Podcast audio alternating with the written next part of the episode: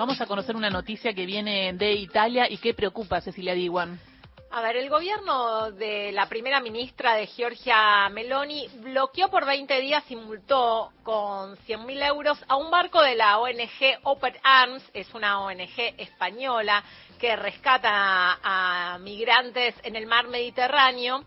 Y el buque de Open Arms lleva años y años haciendo este trabajo, pero no es la primera vez que es perseguido por eh, algún gobierno europeo. Lo que está mostrando esta sanción del gobierno de Meloni es una contradicción, porque fue la Guardia Costera italiana la que le pidió ayuda a Open Arms para realizar rescates y luego le aplica esta sanción.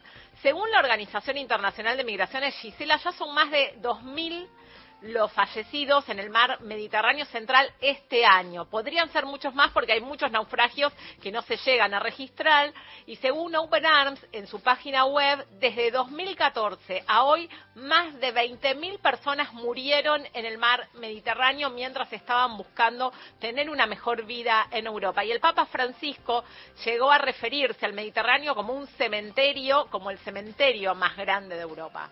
Y hace ya siete años viajó a para integrarse a la ONG humanitaria Open Arms, Mauro Dizzi. Hoy es miembro de la ONG humanitarista eh, y además eh, eh, participó en más de 30 misiones a bordo del buque de la ONG Open Arms para ayudar a los migrantes en busca de un futuro mejor. Y está en línea Mauro Dizzi. ¿Cómo estás acá? Gisela Busaniche, Ceci Juan Carlos Ulanovsky te saludan.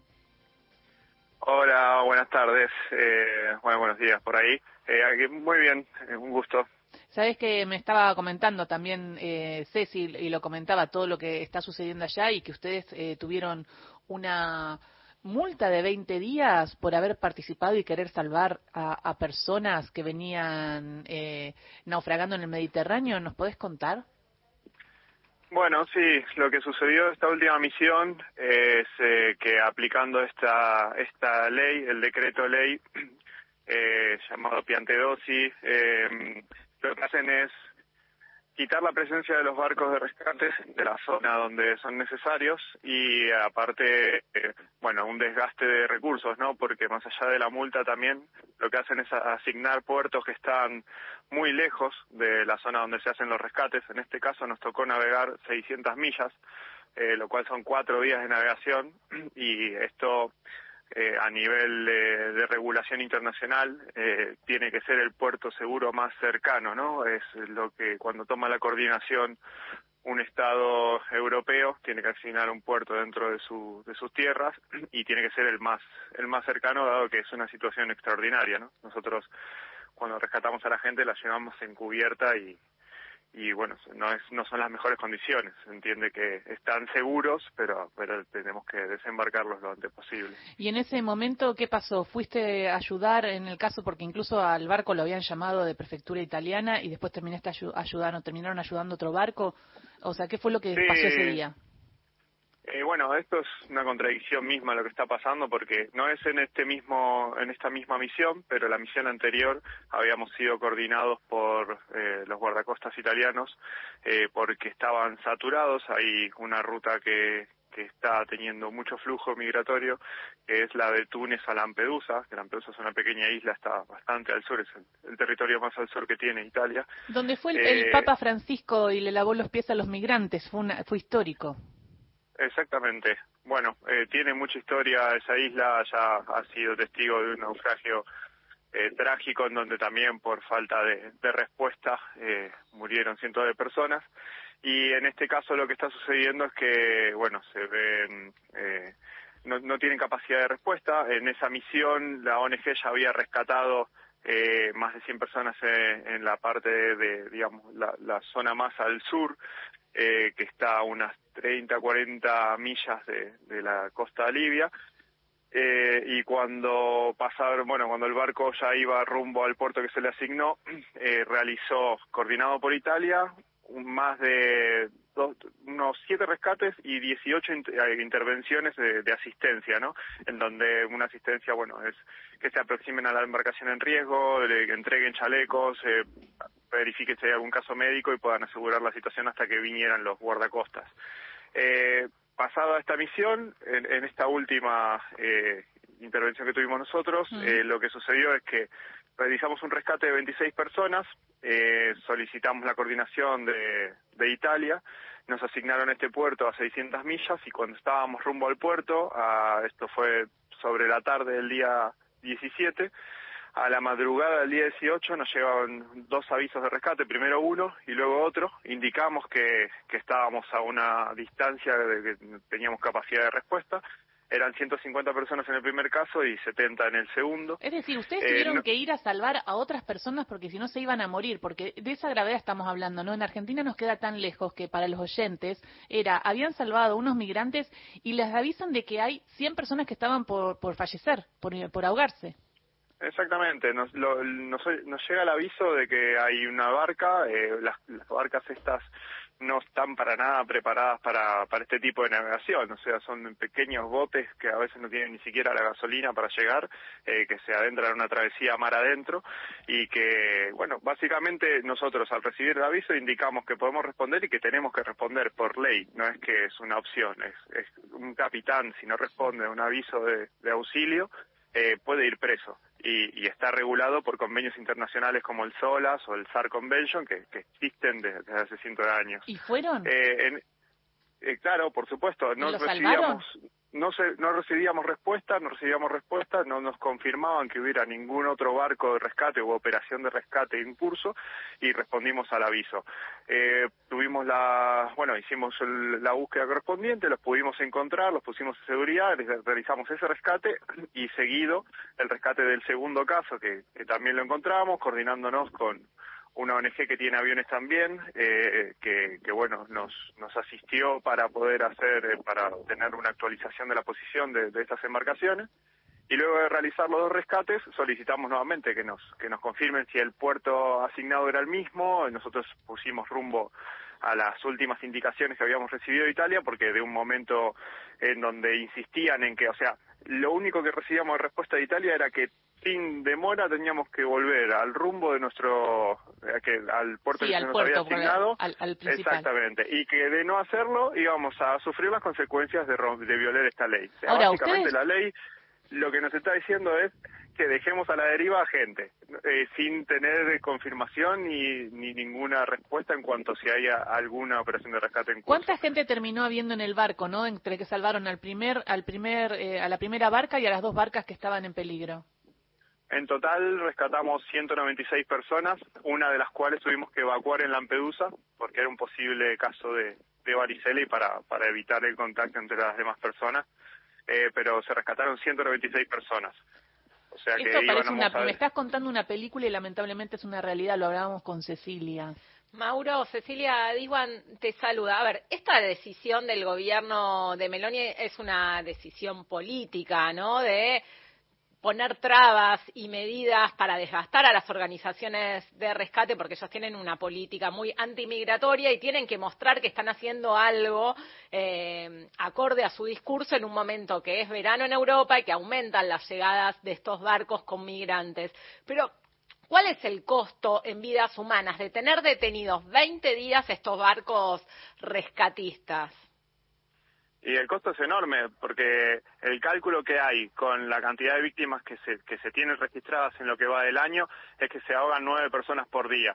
Y con los pocos recursos que hay, o sea, sobrepasa la capacidad de respuesta a las mismas autoridades italianas y encima sacan los pocos barcos que hay, porque no somos el único barco detenido. La misma semana detuvieron a Aurora Sar, que es una patrullera de la ONG Sea-Watch, y a otro buque eh, de, características similares al nuestro, el CI-4, eh, que también, o sea, se han sacado de la zona tres barcos y luego, y esto lo pueden hacer porque se realizó el rescate, porque si hubiera sucedido que, que pasaba un naufragio, como, como tanto indican, que en realidad ya no son ni tragedias, porque esto es negligencia. Cuando se puede evitar y cuando tenés los recursos y se pueden coordinar de manera que no puedes garantizar que se salven todas las vidas, pero podés hacer lo posible para que la mayor cantidad de gente esté, esté segura, ¿no? Sana y salva. Entonces ya cuando se hace de esta manera es, es una negligencia. Sacar tres barcos de rescate en un momento como, como este, a esta altura del año donde se sabe que están saliendo personas todo el tiempo, eh, es una decisión que, va, que tiene un costo de vida directamente. Mauro, bueno, primero que nada, felicitaciones por todo tu trabajo. Y digo, le quería comentar también a Cecilia que hoy, fíjate vos, qué casualidad es el Día Internacional de la Solidaridad y es el Día Internacional de los Afrodescendientes. Eh, y cuánta, qué enorme es la deuda del internacionalismo contra los migrantes, ¿no? Sí. Y la verdad que sí, a ver, eh, cuando se hace mucho esfuerzo en cerrar las fronteras, esta es una nueva estrategia, nosotros como todas las ONGs venimos, eh, siempre hay una nueva forma de bloquear a los barcos, antes eran con con eh, inspecciones eh, rutinarias que se hacen en los mercantes, como por state control se llaman, que, bueno, lo que hacían era detener a los barcos en puertos, ahora es a través de, multas, de puertos lejanos, que se traduce también a, a un coste económico, ¿no? Eh, pero, pero bueno, nunca se pone un foco, ni siquiera ya es en, en la inclusión, sino en dejar de afectar el lugar de origen, ¿no? Porque la, hace dos misiones, por ejemplo, la mayoría de gente que venía era, era de Eritrea, que, fue por mucho tiempo una colonia italiana, y que el éxodo que está sufriendo es consecuencia de las políticas que, que se tomaron durante tantos años ahí, ¿no? El expolio continuo, eh, bueno, se está viendo ahora también, ¿no? Cuando empieza a haber un levantamiento en lugares como Burkina Faso o en Níger, eh, esto es tratar de ganar soberanía sobre los propios recursos y, y cuando se generan las guerras civiles incentivadas también por, por potencias como Francia, se traduce a gente que, que se tiene que ir de, su país de origen, ¿no? Eh, se traduce un nexo de gente que queda en el medio de fuegos cruzados y que luego se ve que, que tiene las puertas cerradas o, o directamente ni las puertas cerradas, directamente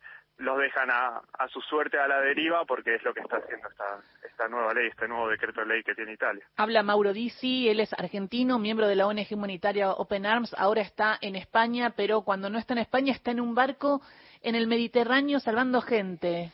Mauro, y por acá va la pregunta, ¿qué haces ahí eh, en España rescatando gente? ¿Qué te llevó a irte de Castelar, donde vos vivías, eh, acabas de cumplir 37 años y estás trabajando para un NG rescatista. ¿Qué te llevó a esto? Bueno, yo venía con la intención de participar en una misión como voluntario. De hecho, eso fue lo que me motivó mi, mi viaje a España.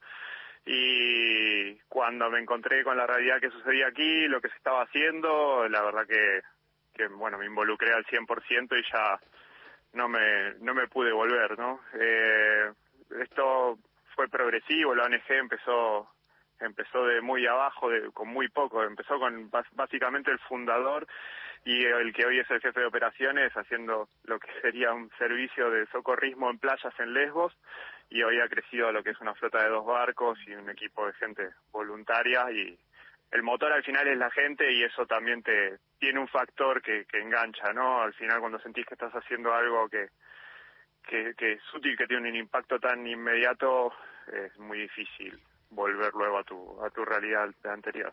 Mauro, ¿y en qué condiciones encuentran ustedes a los migrantes? Porque, a ver, la gran mayoría de ellos, para llegar primero a estos barcos, que como contaste vos, son embarcaciones súper precarias, pasan quizás varios años eh, escapando de sus realidades hasta que pueden subirse a este barco.